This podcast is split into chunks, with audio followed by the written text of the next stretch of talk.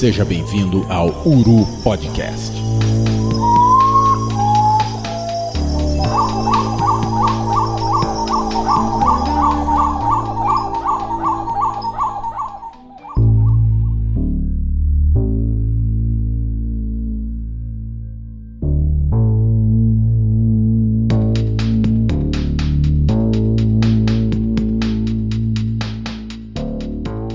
Dia, boa tarde, boa noite, amigos das aves. Como é que vocês estão? Tá tudo bem com todo mundo? Hoje a gente abre o nosso último episódio da terceira temporada do Uru Podcast.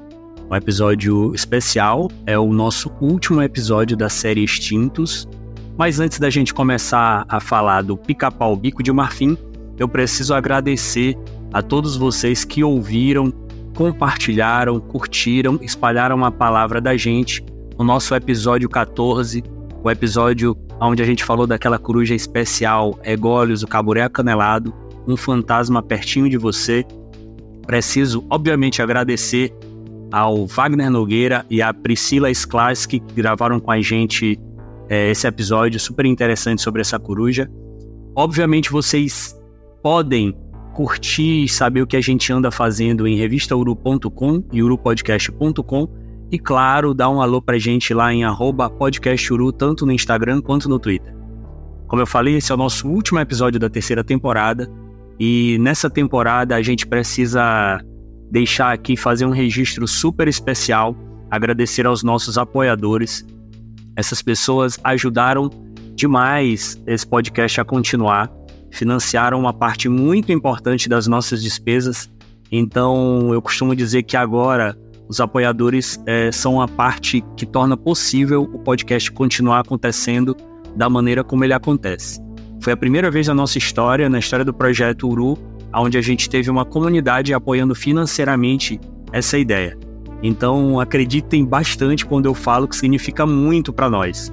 Muito obrigado e um grande abraço para as nossas corruíras Fernanda Miquelina Dias, José Carlos Merino Mombach e Davidson Alves Soares, nossos Gaviões Carijó, Maíra Luiza Garcia, Atos José Rodrigues de Souza, Renata Beco, Eduardo Tardim, Roberta Reduan de Freitas, os nossos Tangarais, Tiago Almeida, Teca Rezende, Rodrigo Silveira Machado, Aran Rodrigues Cardoso, nossos Jacus de Estalo, Leandro Rios, Lívia Reberri Queiroz, Flávia Aguiar, Marília Fanuc e Natália Allenspack, e a nossa águia de haste, PS Fonseca. Galera, do fundo do meu coração, muito obrigado. E agora, outros abraços que eu preciso mandar. É, grandes amigos que estiveram comigo é, semanas atrás durante o Virgin Photo Challenge 2023, que foi realizado em Linhares, né, no Espírito Santo.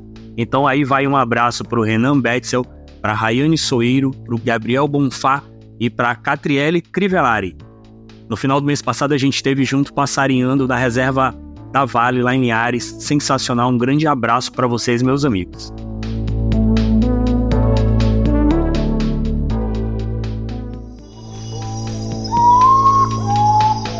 Guru Podcast.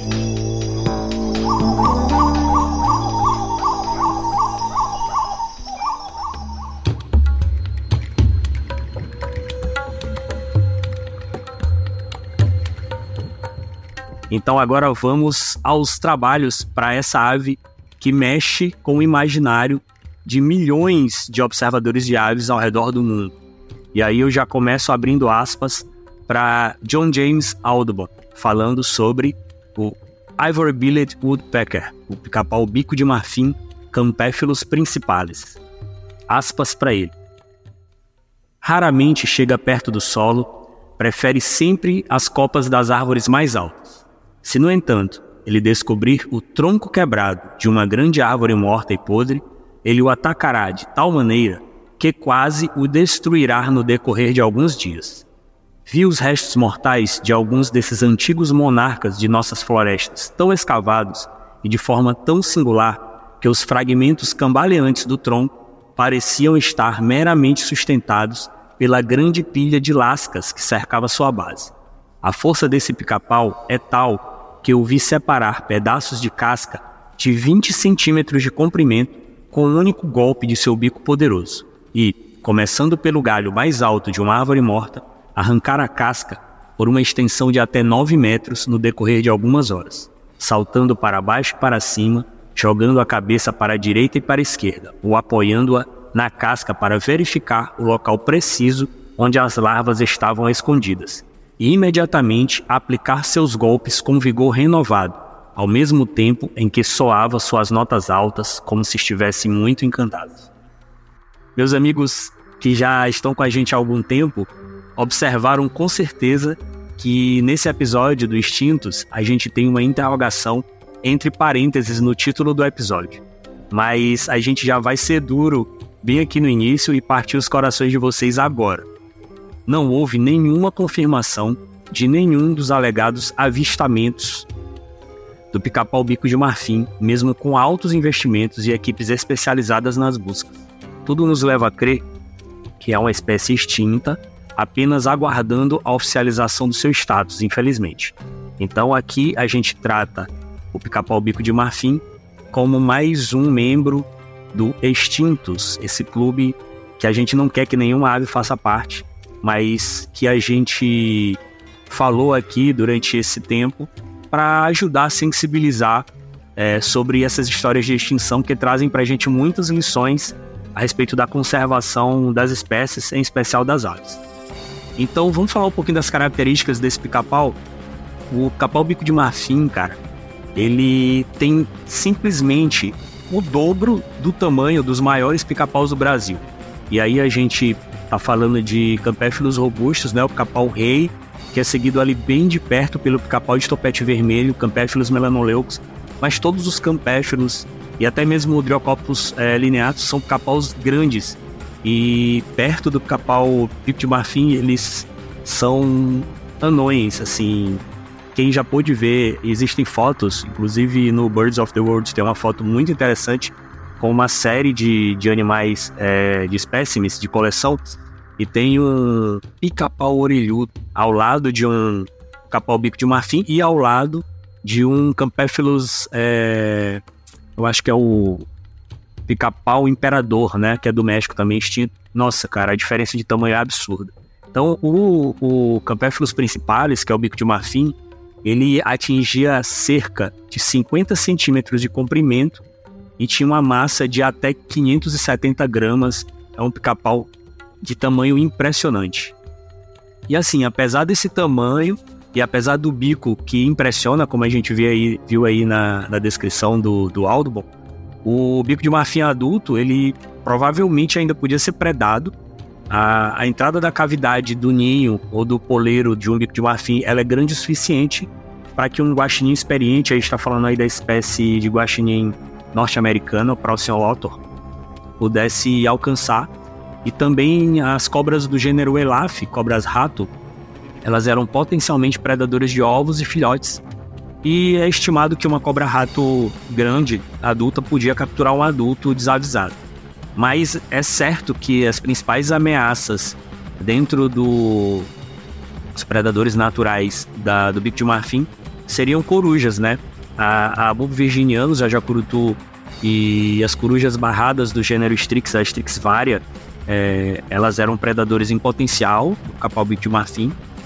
Obviamente que os filhotes que acabaram de sair do ninho seriam presas mais é, prováveis, mas um adulto distraído, desguarnecido num poleiro, ele também poderia ser facilmente abatido por alguma dessas corujas. O capóbico de marfim, ele tem essa subespécie continental na, nos Estados Unidos, mas também uma subespécie na ilha de Cuba.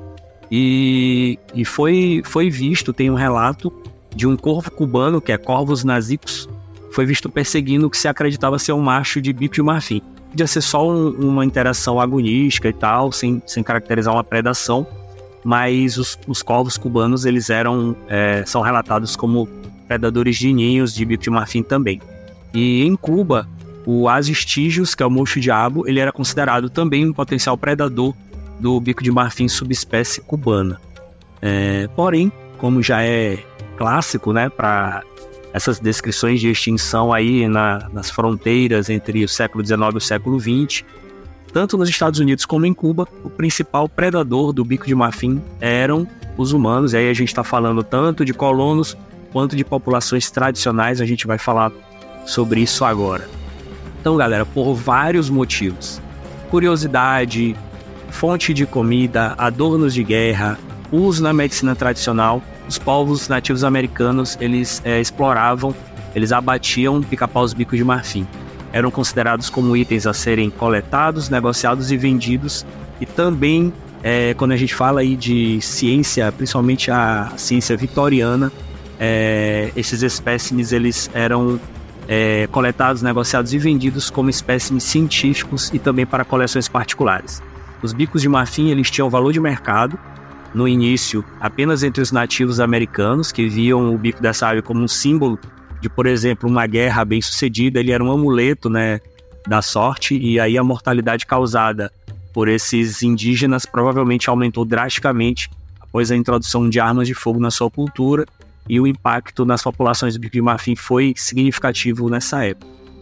Também para os colonos americanos, o marfim ele tinha valor de mercado, principalmente pelo destaque que se dava ao tamanho dessa ave e a cor né, do bico. O, o John James Aldman ele observou que nas paradas de reabastecimento era comum que viajantes em barcos a vapor pagassem, é, aspas, para o Aldman, um quarto de dólar por duas ou três cabeças desse pica-pau que eram vendidos como souvenirs.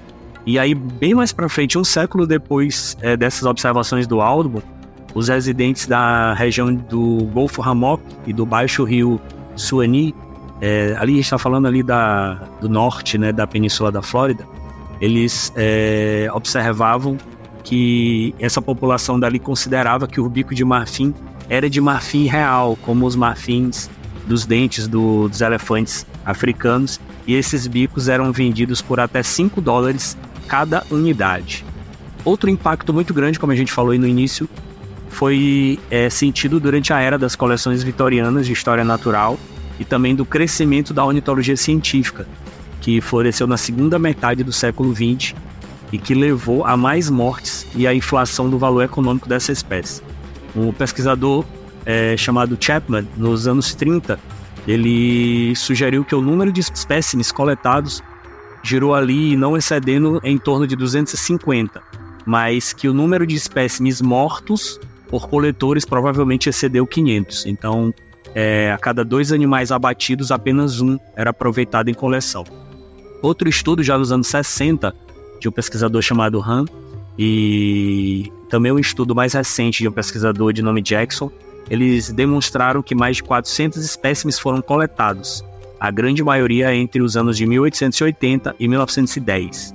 Em 1884, o preço pedido por um par de bicos de marfim era de 20 dólares. 20 anos depois, em 1905, eles valiam 50 dólares cada indivíduo. Então, a raridade que foi se abatendo sobre essa ave é, inflacionou o valor de mercado e tornou as buscas por esses espécimes mais interessantes por parte dos coletores. E a gente viu isso lá no início da nossa série, quando a gente falou de pinguinos em pênis, né? Vocês estão lembrados que à medida que o aral gigante foi ficando raro, foi ficando cada vez mais interessante para eu chamo essa galera de mercenário mesmo, esses coletores que faziam disso um modo de vida, saíssem até os lugares mais remotos para coletar essas aves para vender para colecionadores abastados que pagavam é, pequenas fortunas por, por esses animais tem um relato muito interessante.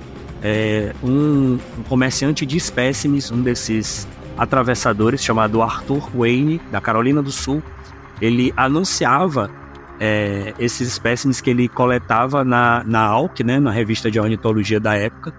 E, inclusive, ele tem um relato de que ele encontrou mais de 200 é, indivíduos de bico de marfim na Flórida entre 1892 e 1894 e a gente pode concluir que certamente ele abateu, coletou vários desses indivíduos. É, e a gente falou sobre a situação deles nos Estados Unidos, mas em Cuba o cenário ele não era muito mais é, interessante para a espécie não.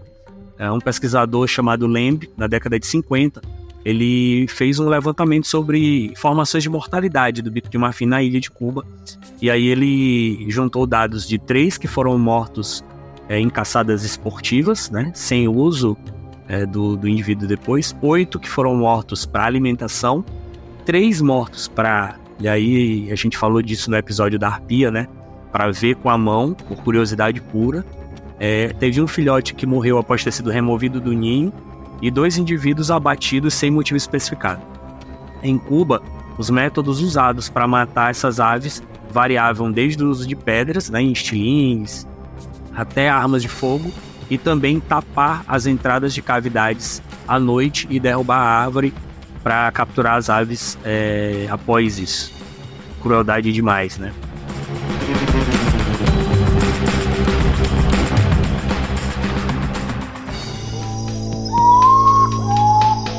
Guru Podcast.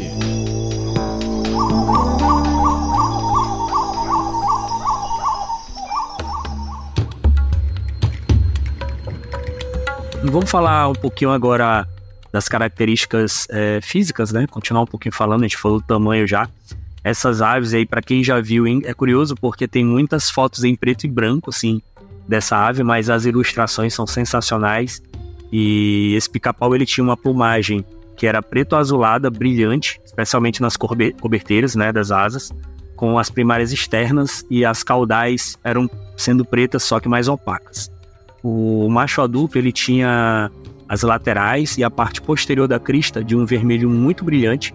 E aí quem é fã de Game of Thrones vai gostar de uma descrições que a gente encontra de naturalistas falando que o vermelho era um vermelho carmesim, né, um vermelho Lannister. A gente tem também nessa, nessa ave uh, faixas brancas nas laterais da cabeça que se estendiam para baixo do olho, né, ali abaixo do olho, seguindo pela lateral do pescoço e elas se juntavam no dorso da ave formando um escudo branco. Inclusive tem alguns relatos de nomes é, regionais dessa ave, como capau de costas brancas, por exemplo. A fêmea era muito semelhante ao macho, ligeiramente menor, mas tinha a crista inteiramente preta. E também há relatos de que a crista das fêmeas era um pouquinho mais longa, porém sem o vermelho, sem o carmesim no topete. Os juvenis eles eram semelhantes aos adultos, porém mais opacos, né? E também tem a descrição de que os juvenis tinham a ponta do bico um pouquinho mais arredondada na parte superior. E a crista deles era obviamente mais curta. É, esses pica-paus eles tinham a íris é, clara, é, a descrição dessa íris é amarelo-limão, e as pernas e os pés eram cinza claro.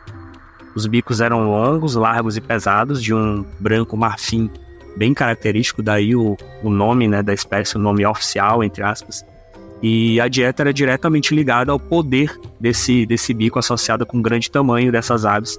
Eles é, forrageavam, tinham uma dieta concentrada, eles eram dependentes de grandes larvas de besouros das famílias Cerambicide, Uprestide e Elateride, os cerambicídeos, nossos conhecidos besouros serra-pau. O biólogo Herb Stoddart, ele referiu-se ao capau-bico de marfim, né, aspas, que ele usou um termo muito curioso, de espécie de desastre. O que, que acontece? Por que, que ele era chamado de espécie de desastre? Todos os locais onde havia uma grande mortalidade de árvores, então, pô, teve um furacão, é, eu teve uma inundação e aí muita árvore morreu. Nos dias seguintes, esse bosque de árvores mortas eram é, serviam né, para a concentração reprodutiva desses besouros que a gente falou as famílias e esse pica-pau ele se movimentava para próximo dessas áreas e aí ele se alimentava das larvas de besouro que eram encontradas é, sob a casca dessas árvores recentemente mortas. E isso era muito comum no delta do rio Mississippi e em outras áreas sujeitas a inundações, tempestades, furacões ali no sudeste dos Estados Unidos. Todas as vezes que é, se tinha essa mortalidade de, de árvores, era, era comum depois é, notar um aumento da um aumento, né, população de bico de marfim, o que a gente vai entender um pouquinho mais para frente que não era um aumento tão aumento assim quanto a gente, quando a gente pensa em nuvens de, de aves. E aí eu tô, obviamente, pensando aqui em termos de pombo passageiro e tal. Não é nada disso. Essa, essa espécie ela sempre foi uma espécie rara. Na Flórida e outras regiões costeiras adjacentes, é, além dessas tempestades e tal, dessas inundações, tem os sistemas ecológicos onde os incêndios são frequentes. E aí esses incêndios também são fonte de mortalidade de árvores e uma parte importante do ecossistema que sustentava o bico de marfim. É, o que se observava era que eles usavam as áreas internas para fixar residência, né? Faziam ninhos e tal. Mas eles saíam para as bordas onde esses incêndios eram comuns para forragear nesses pinheiros recentemente queimados, por exemplo, nessas bordas de, de panto. Alguns pesquisadores é, pensam que poderia haver diferenças geográficas ou de hábitat na ecologia de forrageamento dos bicos de marfim, né? É uma dieta mais generalista, influenciada por isso. E alguns observaram que, embora os pássaros, como eu falei, fizessem ninho dentro do pântano, lá nos ciprestes, eles saíam do centro para as bordas para se alimentar nesses pinheiros recentemente mortos, que eram infestados de larvas de besouro. Inclusive, um, um ornitólogo chamado Allen observou que alguns indivíduos de Campéfilos principais eles se alimentavam no solo, como a gente vê bastante nos, nos coláptis né, que a gente tem, tem aqui no Brasil forrageando entre raízes de palmeiras é, logo após queimadas recentes. E tanto nos Estados Unidos como em Cuba, o, o método primário de forrageamento dessa espécie consistia na retirada da casca de árvores recentemente mortas, e aí ele usava o, o bico. Sabe, talvez alguns de vocês não conheçam o cinzel de carpinteiro, mas a maioria vai conhecer uma talhadeira. Né? O cinzel ela, ele tira lascas de madeira para quem, quem já viu alguém fazer escultura em madeira vai saber do que eu estou falando. Mas quem já viu construção civil também, é muito usado em demolição, aqueles cinzéis de, de metal. Ele usava o bico basicamente como isso, né? Tirando lascas da casca para achar as larvas de besouro, predava em larvas grandes desses besouros e também procurava inseto perfurador de madeira em pequenas árvores e troncos caídos, mas é, mais raramente na, na busca por esses outros tipos de insetos, eles tinham que estilhaçar a madeira e era uma escavação muito parecida com o que a gente vê o capau de banda branca é, fazendo hoje em dia. O Herbie Stoddart, ele via muito bico de marfim na juventude, ele escreveu uma carta para um pesquisador que trabalhava focado no bico de marfim, o Jim Tanner. Essa, esse relato ele é do final da década de 30. Ele descreve o que, o que um bico de marfim fazia nos pinheiros mortos por um, logo após o furacão na Flórida, e aí aspas para o Herb Stoddart. A maior parte da casca desses pinheiros foi removida enquanto ainda estava bem presa. A evidência deixada na árvore é comparável à de um homem que derrubou a casca com o movimento de uma chave de fenda muito pesada. Um outro pesquisador chamado Dennis comparou a estrutura dos bicos é, do pica-pau bico de marfim com o pica-pau pileado, né? O Campéchulos principais com o Driocopus pileatus. E também é, avaliou os métodos de forrageamento dessas duas espécies e chegou à conclusão de que o primeiro, né, o bico de marfim, ele era muito especializado para aproveitar larvas maiores em grandes árvores recentemente mortas e que essas larvas elas eram basicamente inacessíveis ao bico do Bileaga, que era menos em formato de cinzel, que os banda branca eles eram mais generalistas. E o resultado disso é que quando a diversidade de hábitats foi sendo reduzida, é, o bico de marfim desapareceu à medida que essas florestas desapareceram também, e os banda branca ele teve até um aumento de área de vida, né, por consequência dessa dieta mais generalista. O Jim ele observou que os capós bico de marfim basicamente não tinham concorrentes reais por alimento. Ele notou, inclusive, que, que o pica-pau pilhada e ele raramente interagiam entre si, mas é, ele estava observando bicos de marfim que viviam numa floresta primária, uma floresta antiga, sob condições máximas de conservação. Então, com a deterioração desses hábitats, poderia ser que houvesse mais conflitos entre bicos de marfim, populações de pica-pau bico de marfim e populações do Capdriocopus pileatus. Foram, são espécies que coexistiram por milênios, cada um com suas próprias especializações, como fica claro nesses trabalhos de avaliação de dieta, mas que, obviamente, por serem psídios e tudo, tinham algumas áreas de sobreposição de nicho. O problema é que, com o resultado de fragmentação dessas florestas, remoção de madeira morta, abate de árvores mais velhas, o nicho do capau-bico de marfim provavelmente se estreitou, né, diminuiu, e essas oportunidades de alimentação nas quais ele se destacava mais foram sendo eliminadas, o que também é mais um, um prego no caixão da espécie, porque acirrou muito a disputa dele com populações de capca que tinham uma densidade muito maior, como a gente vai ver mais para frente. Ah, também foi, foi relatado em estudo de um pesquisador chamado Short que a competição por locais de cavidade é, entre essas duas espécies é, gerou um impacto sério, inclusive os impactos humanos nas florestas do sul parecem ter favorecido as populações de Dryocopus pileatus, ao mesmo tempo que impactaram negativamente as populações de bico de marfim. Os números populacionais e a distribuição né, do capau-bico de marfim começaram a diminuir visivelmente ali pelo final do século XIX. É, tem um gráfico no Birds of the World muito interessante sobre quantidade de espécimes coletados a cada ano. E aí você vê que quando começa o século XX, a quantidade de espécimes coletados diminui violentamente, porque o, o a ave já estava muito rara. A maioria dos primeiros ornitólogos, no entanto, já indicava, as observações já indicavam que essa espécie nunca foi comum, o que faz muito sentido quando a gente pensa é, nessa dieta especializada que, que eles tinham. Em 1855, já havia relato dele estar desaparecido da Carolina do Norte e de quase toda a área a oeste do delta do Mississippi. Em 1915, ele já tinha sumido do Texas, do Arkansas e do Alabama e da maior parte da Flórida, Geórgia e Carolina do Sul, sobrevivendo apenas nos pântanos maiores. Em 1930, ele era visto apenas num pântano chamado Santee, na Carolina do Sul, e em algumas localidades dispersas na Flórida e no norte oriental da Louisiana. Estimativas feitas na década de 40 é, chegaram a uma densidade máxima de aproximadamente um casal para cada 15 quilômetros quadrados para o pica-pau bico de marfim. Nessa mesma área, as estimativas eram de 36 casais de pica-paus pileados e de 126 casais de melanerpes carolinos, que é um, um pica-pau de menor porte da, da América do Norte.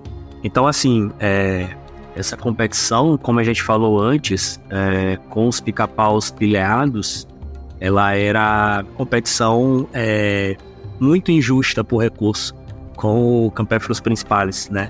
É, no estudo de 1982, o ornitólogo Short ele considerou que essa competição desempenhou um papel considerável no declínio do capau-bico de marfim, né? No, no final ali da, da existência dessa ave na América do Norte, porque quando o habitat do bico de marfim começou a desaparecer é, essa competição acirrou bastante. E o Short, ele, no, nesse estudo, ele considera muito improvável que essa espécie ela pudesse ser salva na presença de competição com o Driocops limpiados. Então, é uma situação bem difícil de, de conservação para essa ave.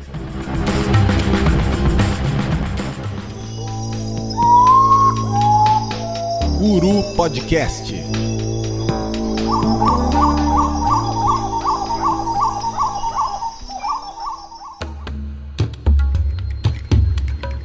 O capau-bico de marfim ele preferia e era encontrado em florestas virgens, em grande parte do sudeste dos Estados Unidos, como a gente já meio que descreveu no episódio. Ele seguia os cursos do rio Mississippi e Ohio e ele ia até St. Louis, seguia ao norte até St. Louis originalmente, né? Também ele estava presente em florestas primárias de grande parte da ilha de Cuba, mas nos últimos 100 anos da, da história natural dessa espécie, é, essas populações elas só são ligadas a florestas pantanosas de terras baixas nos Estados Unidos e a florestas de pinheiros de encosta na ilha de Cuba. É, em toda a distribuição dessa espécie, o capau-bico de marfim estava muito associado a florestas primárias e a disponibilidade das imensas larvas de besouro, das famílias que a gente falou antes, que eram o principal alimento dele. E aí, quando a gente começa a ter uma ideia da situação original dessa espécie, então capau de grande porte, com uma dieta muito especializada, que depende principalmente de florestas virgens, mas que mesmo nesse cenário tem uma densidade baixa, a gente já imagina é, o desastre né, que estaria por vir quando a pressão em cima dessas florestas virgens foi se intensificando. Então, o que a comunidade científica acredita é que essa dependência tão forte dessas florestas virgens foi impactando à medida que essas foram derrubadas. E infelizmente a história de exploração madeireira nos Estados Unidos ela está insuficientemente documentada para que a gente possa ter aí uma correlação é, satisfatória, né? Mas a maioria das autoridades ornitológicas é, não duvida muito dessa tese de de que a principal é, causa do, da extinção dessa espécie foi a destruição do habitat. Mas, assim, é importante, inclusive, um estudo de um pesquisador chamado Snyder, de 2007, ele traz a importância, a culpa da caça direta, né, para alimentação, para coleta de espécimes para museus e para coleções particulares, como uma causa muito importante para a extinção dessa espécie. Ele notou inclusive que foi a invasão de caçadores e coletores em áreas florestais remotas que impactaram seriamente o número das últimas populações desses pica-paus, né? À medida que essas populações iam ficando mais raras, sem capacidade de reposição, essas, essas coletas é, científicas, por assim dizer, foram um dos fatores finais para a gente não ter hoje nenhum remanescente populacional desses, dessas aves. Então, essa principal causa foi a destruição das florestas primárias, nas quais ele residia e de onde ele retirava o seu alimento. Né? Tem um, um relato muito forte de, de, um pesquisador chamado Jackson, é um estudo de 2004, aonde ele diz que essa espécie foi vítima da tecnologia e da guerra. E aí a gente abre aspas para Jackson. A tecnologia permitiu aos seres humanos derrubar florestas de forma mais rápida e completa, transportar produtos florestais para longe de onde foram produzidos. A Primeira e a Segunda Guerras Mundiais e os conflitos mais recentes trouxeram um aumento da procura por produtos florestais, principalmente madeira, e sufocaram esforços de conservação, que eram percebidos como um impeditivo aos esforços de guerra ou mesmo antipatriotismo. E aí vem a, a ironia, né? não tão ironia assim, mas uh, aonde a extinção do pica-pau bico de marfim dá as mãos para várias extinções da, do século XXI, é quando a gente entende, quando a gente fica sabendo que a última população conhecida do pica-pau bico de marfim desapareceu, e aí o dado oficial é esse, em 1948 com a destruição de cerca de 311 quilômetros quadrados de áreas florestais virgens pela empresa Singer Sewing Machine Company, de Louisiana, para o cultivo de, e aí vamos botar uma caixinha aqui para saber quem adivinha, uma pesquisa, cultivo de soja, meus amigos. A última população conhecida do pica-pau bico de marfim foi destruída para o plantio de soja. Ora, vejam só, hein? que acontecia nos Estados Unidos ali no finalzinho da década de 40, 50, 60, 70 anos depois acontecendo no Brasil. Interessante.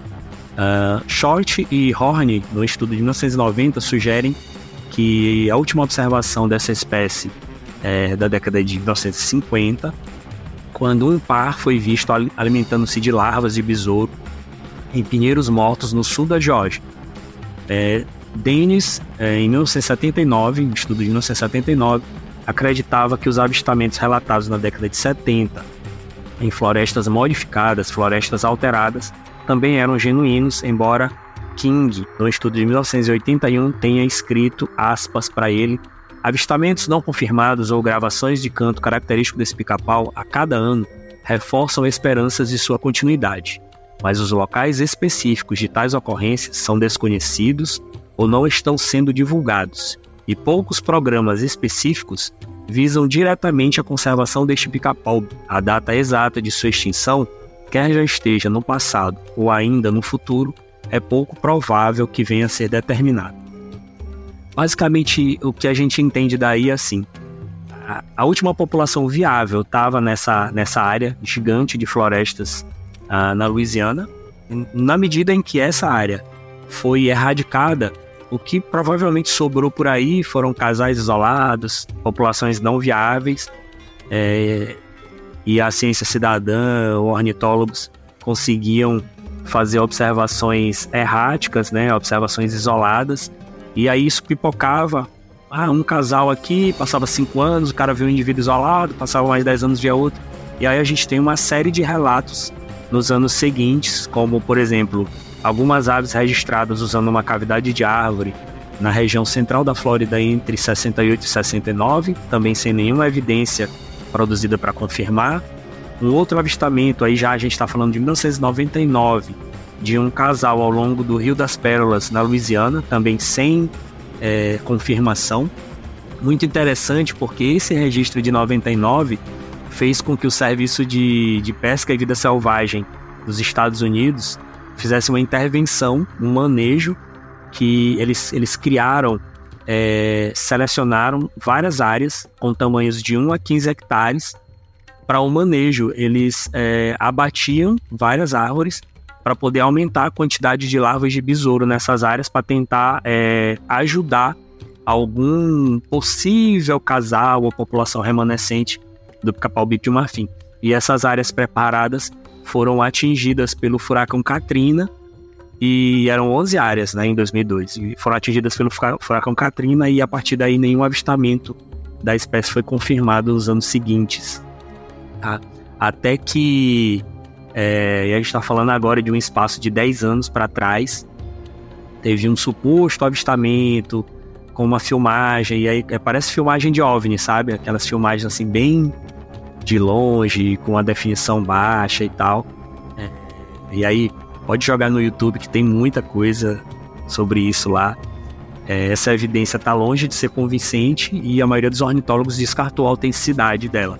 Só que essa ave é tão especial mas tão especial nos Estados Unidos que um dos nomes populares dela lá é Lord God Bird, que é um apelido que ela ganhou porque era o que muitas pessoas falavam a primeira vez que viam uma, né?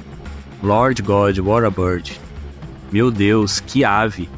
Então, explica bem o impacto que, que essa ave tem sobre a, a ornitologia e a comunidade de observadores de aves dos Estados Unidos. Então, essa ave mexe tanto com, com os observadores, com os ornitólogos americanos, que mesmo uma observação dessa, sem tanta qualidade de convencimento, mobilizou mundos e fundos para estratégias de confirmação e, e, com financiamento e tudo para tentar é, confirmar essa, essa evidência, mas é, apesar desses, desses relatos, dessas evidências fotográficas questionáveis, algumas gravações sonoras, não tivemos nenhum caso indiscutível de observação do bico de marfim após esse relato. É um estudo de 2012 de Gotelli e colaboradores. Ele, esse estudo desenvolveu um método estatístico para avaliar a probabilidade de sobrevivência do capau bico de marfim até tempos recentes né, utilizando exemplares, exemplares museológicos e tal, com referência e tudo. E aí essa modelagem, ela levanta a hipótese de que se uma população menor do que 100 indivíduos é, ocorresse entre 1929 e 1932, né, a data provável de extinção não seria posterior a 1980, sendo que a década mais próxima para extinção é de 1960, e aí aspas para esse estudo de Gotelli e colaboradores. Esses resultados sugerem que não há virtualmente nenhuma chance do pica-pau bico de marfim existir atualmente dentro da sua distribuição histórica no sudeste dos Estados Unidos. Os resultados também sugerem que recursos de conservação dedicados à sua redescoberta e recuperação poderiam ser melhor atribuídos a outras espécies. Ainda assim, a busca continuou o Laboratório de Ornitologia de Cornell, um dos patrocinadores das buscas, logo após aquele é, avistamento questionável de 2004, continuou a procurar essa ave entre 2006 e 2010. E após essa campanha de 2006 a 2010, o veredito desse estudo, aspas para Cornell, não foi encontrada nenhuma evidência definitiva de uma população sobrevivente de pica-pau bico de marfim. E esse estudo, essa, essa busca de Cornell aí, moveu muita gente boa, muito equipamento bom, muitas horas homem em campo. Então é, é um indicativo muito forte de que essa ave ela realmente só está aguardando a atualização de, de status.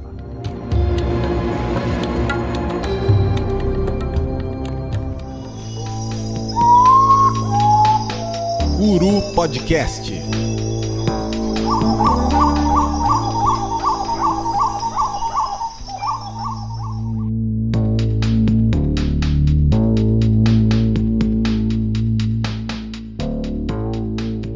E aí, galera, finalmente, né, a gente chegando aos finalmente, o fato, o fato que a gente consegue eh, tirar disso tudo é que a última evidência universalmente aceita da existência desse capau, ela é do início de 1940, e a gente pode presumir com um grande grau de, de confiança que essa espécie ela esteja extinta nos Estados Unidos há mais de meio século, com a subespécie de Cuba tendo provavelmente se, se extinguindo depois, né, já que o último avistamento confirmado é de 1986.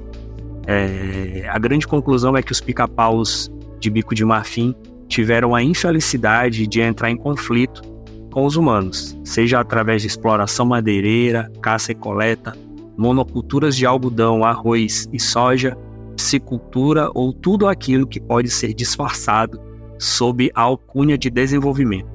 Tudo isso devastou as esperanças de ainda ouvirmos seus chamados na natureza.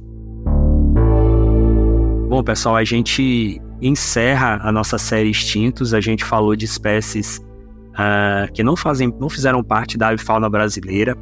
Né? A gente focou em espécies que representam muito para a biologia da conservação, são exemplos clássicos usados nas disciplinas de biologia da conservação, são histórias mais ou menos bem documentadas. E a gente espera que vocês tenham curtido essa série. A gente pretende trazer é, novas séries especiais dentro do Uru Podcast. E foi muito bom estar com vocês durante, durante esse ano de 2023, um ano difícil, onde a gente teve é, muito apoio, mas também muitas dificuldades para manter o podcast no ar. E agora a gente vai dar uma descansadinha de aí um mês, mais ou menos. Todo mundo vai ficar com a família no Natal. É, claro, sem esquecer das nossas passarinhadas. Passarinho no Natal, as passarinhadas de Natal são muito legais. E a gente se vê com a nossa próxima temporada ali no início de fevereiro. Um grande abraço para todo mundo e até a próxima, galera.